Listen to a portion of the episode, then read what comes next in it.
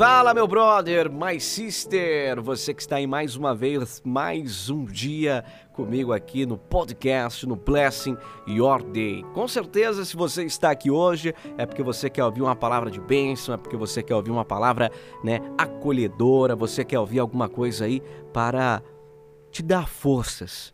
Mas muitas vezes não se engane, viu?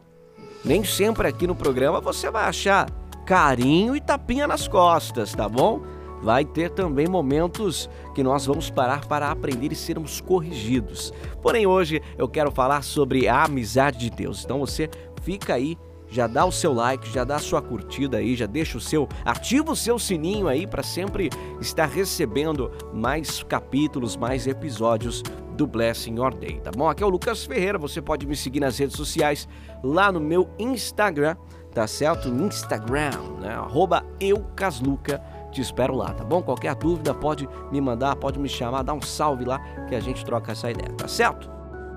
Hoje eu quero abordar um assunto. Assunto esse que é a amizade. Você é uma pessoa que detém de muitos amigos? Você é uma pessoa que pode dizer com a boca cheia: Eu sou uma querida pessoa, ou melhor, eu sou uma pessoa querida. Porque eu tenho um, dois, três, ah, dá para encher duas mãos ou mais de tantos amigos verdadeiros que eu tenho na minha vida. Ah, eu sou uma pessoa que eu posso escolher com quem sair todos os finais de semana, que eu nunca vou repetir. E eu sempre vou ter uma amizade, um bom passeio, um passeio alegre. Você é uma pessoa que tem muitos amigos? E, e deixa eu te perguntar, qual destes teus amigos é o seu preferido? Qual destes teus amigos é o seu grande amigo? Porque é o seguinte, não adianta nada você ter 5, 10, 15, 20, mil amigos. Se você não tiver o melhor amigo. E o seu melhor amigo, adivinha só?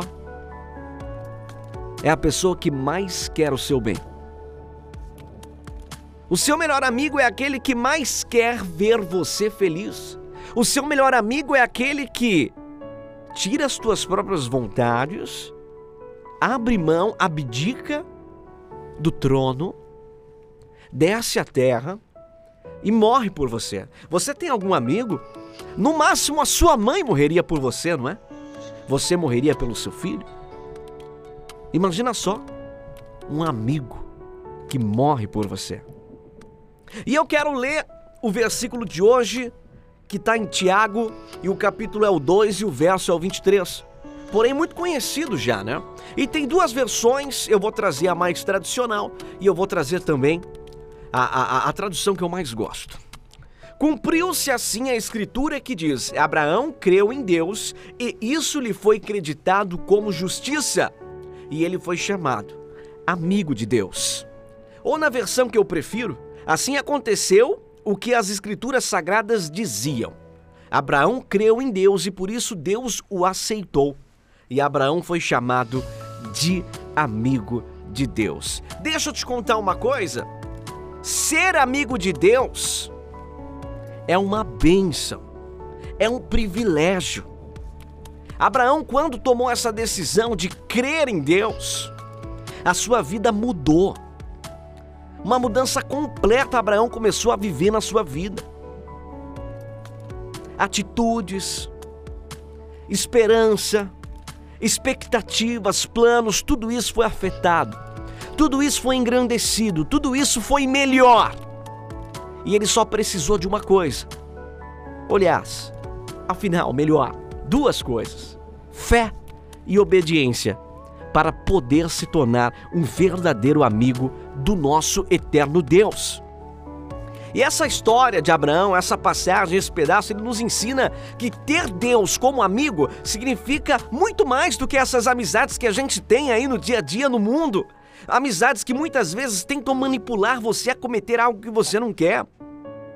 Amizades que são realmente superficiais. Quando eu digo superficiais, entenda.